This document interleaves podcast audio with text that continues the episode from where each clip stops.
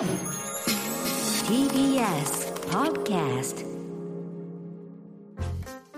さてこの時間は講談社プレゼンツ金曜回転砂鉄道書店です。講談社から刊行された書籍の中から私武田砂鉄が本を選んで内容を読み解きながらああだこうだ考えてみようという企画でございます。今週も斉藤彩さんの母という呪縛娘という牢獄を取り上げていきます。先週に引き続き著者の斉藤彩さんにお越しいただいています。斉藤さんよろしくお願いします。よろしくお願いします。まあ、今回の本は結構この一部の記事がこう、まあ、インターネットでね読めるようにもなってたりしますけれども、はい結構これ刊行した後いろんな反響があったと思うんですけど、はい。どういう反響が多かったとかってありますか、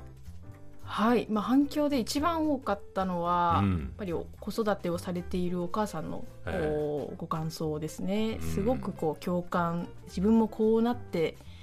しまわないだろうかですとか、まあうん子供を苦しめてしなしまわないかっていうことにあの思いを馳せてくれる方が多かったですね。うん。これまあ従来のその求刑がですね、まあ、懲役15年だったものが、まあ、10年になったと、まあ、その同情すべき点があったということでもあると思うんですがこれ裁判所っていうのはどういう判断を下したんですか？はい、えー、これ一審から二審で、えーまあ、5年懲役が、まあ、減刑されているんですけども、えまあ、これはそうですねあの情状酌量が認められたっていうことになりますえね。うん。とまあ、この裁判ってあの3つの罪にこのあかりさんは問われていまして、はい。その死体をバラバラにした罪と、うん。河川敷に捨てた罪と、まあ、お母さんを殺めた罪っていう、まあ、3つの罪で構成されているんですが、うん。と一審ではこのうちのあのお母さんを殺めた罪っていうところはあの否認をしてたんですね、まあ、うん。私はやってなくて、母親が勝手に自殺しただけだと。はいはいいうようなあの主張をしていたのでただその二審になってそこをあの殺人の罪を認めたっていうところがまあ大きく変わったので、うん。はい。まあ、罪を認めて自分がやってしまったことへの反省も述べているので、まあ、公正の余地があるというふうに認められて罪が軽くなったとうん。いうようなことになりますね。うん。まあでもこの本を読んでると本当その母親と娘がいろんなことがあってもそれでも家族っていう形を保とうとしようっていうことでこう異様な状態が保たれてしまうっていう感じがありましたけどなんでこれほどこう家族っていう枠組みはここまで強いんだろうなってこう取材していろいろとはい。感じられたことあると思うんですけど、はい、そうですね。まあこのこ問いにこうパッと答えが出たらうんなんですかね。こんなに苦労してる人も少ないんだろそうなとは思いますけども、うんそうですまあシンプルに買いが利かない存在というのはうんあると思いますね。まあ特に子供の立場で見れば、まあうん子供って親を選べるわけではないですね。ですもんね。まあ、なので、まあ、経済的に自立するまでは、まあ、自分の意思であの親から離れるっていうことはなかなかしにくい行動なのかなというふうには思いますね。うんまあ、ただそうですねあのおこれはその読者の反響っていうところで私もあなるほどって思ったんですけど、うん結構あの文化的な側面っていうのも、まあ、かなりあるんじゃないかというようなあの考えもあってえー結構その日本をはじめ東アジアって結構儒教のあの価値観が強い地域だというのがあると思うんですね。ええなのでその家族は大切ですとか、まあうん親は敬うべきだっていう価値観があの無意識のうちに、えーまあ、根付いているような地域だというところはあると思うんですね。まあ、教育でもあの結構小学校の時に道徳教育って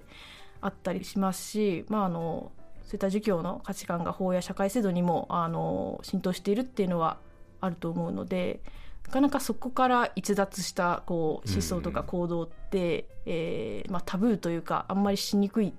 うん起こりにくいっていうところはありますよね。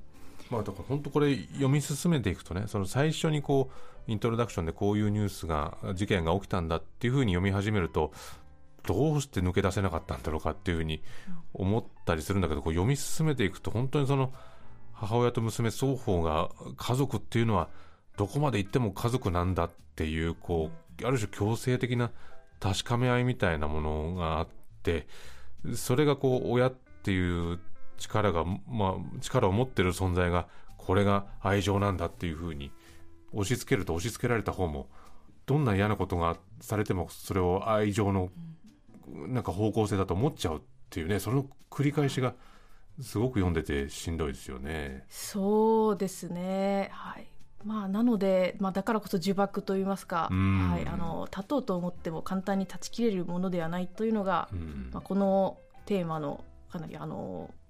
一番難しいところなのかなというふうに思いますね。それでその、まあ、家族はどこまで行っても家族と言いつつもこの物語でその父親という存在はすごく、まあ、薄くてですねまあある種こう、はい。空気のようでもあるし、まあ、薄くあろうとするっていう感じでも僕は読み読んだ感じはあるんですけどはい。この父親っていう存在っていうのは取材をしててどういうふうにお感じになってました？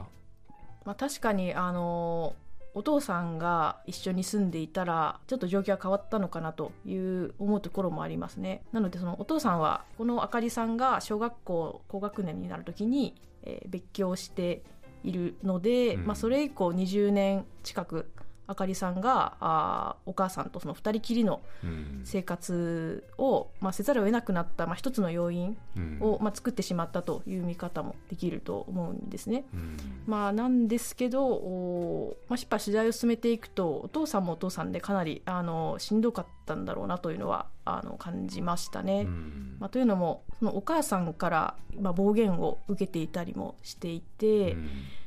日常的にこう罵られるとか、うん。あの娘に対してとお父さんは、まあ、良くない人だというように含まれたりしていると、まあ、うん。なかなか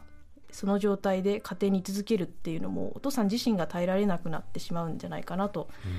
いうのは思いましたね。うん。まあ、なのでまあもちろんお父さんが一緒にあの同居し続けていればちょっと状況は変わったのかもしれないんですけど、うん。まあ、お父さん自身がその前にちょっと壊れてしまう可能性もあっ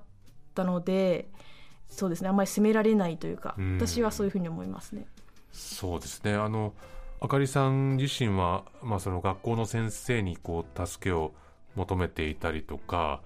まあこれはもう結果論ですけれどもこうどうして誰も気づけなかったんだろうかあるいはこう行政にできることはなかったんだろうかってそういう問いもこう頭の中にずっと浮上しながら読んだんですけどこういうふうにこう、はいなんとかこう誰か気づくことができなかったのかなっていう、う問いには何かこう答えっていうのは出てきますかね？そうですね、まあ、これはその家族が、まあ、なんで強いのかっていうことにもつながると思うんですけれども、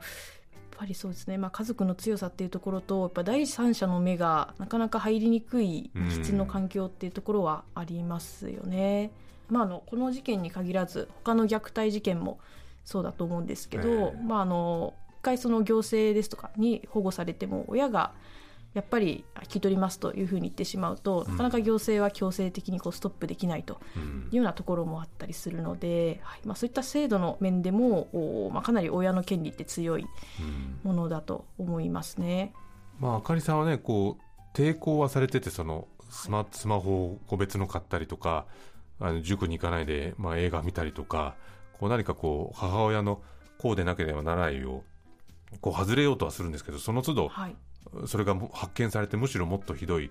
束縛になったりするっていうそれの繰り返しがねこういうふうに明らかになっていくと本当になかなか辛いものありますよね。そうですね。やっぱり何度もこう脱出を試みてもうん。連れ戻されてしまうという状態が続くと、まあなんでしょうね。あの、まあ、心が折れると言いますか、うん。本当に八方塞がりの状態だったんだろうなとうん。いうのは感じますね。まあ、あの斉藤さんがその執筆の動機の一つとしてなんでその人は加害する側にもう回ってしまうのか向かってしまうのかっていうことが、まあ、あったっていうことをねあの前回お聞きしましたけれどもそういうこう執筆時点での自分の中にある問いっていうのはこれ書き終えてみてどういうふうになりました？あはいありがとうございます。そうです、まあ、これも、おーまあ、この事件に関しては2つあると思ってまして、まあ、1個はこのお母さん個人の持っていた、まあ、子供への愛情っていうものが、まあ、かなり煮詰まった結果、うん。あー生まれてしまった、えー行動なのかなと思ってますね。うん。えーまあ、そういうお母さん個人のお愛情っていうのが一つあるのとでもう一つが、まあ、なんですかねあのお母さんの生まれ育った環境ですとか、うんあの社会の背景というところもあると思ってますね。うんはいまあ、どういうことかと言いますとあのこのあかりさんが生まれた年っていうのは、えーまあ、1986年なのであの男女雇用機会均等法がちょうど施行された年なんですね。うん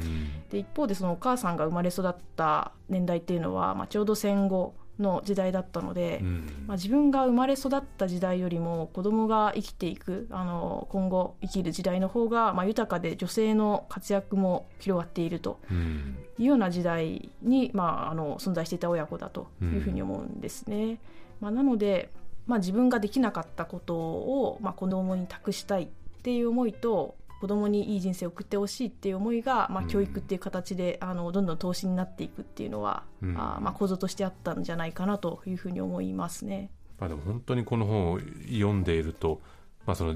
自分のこう育ち方みたいなところとこうどっかシンクロさせながら読めるっていう人もいるだろうしなんかこの本と向き合うとこうなんかカメラがね自分に向かってくるっていう感覚もあるのでねぜひ読んでほしいなと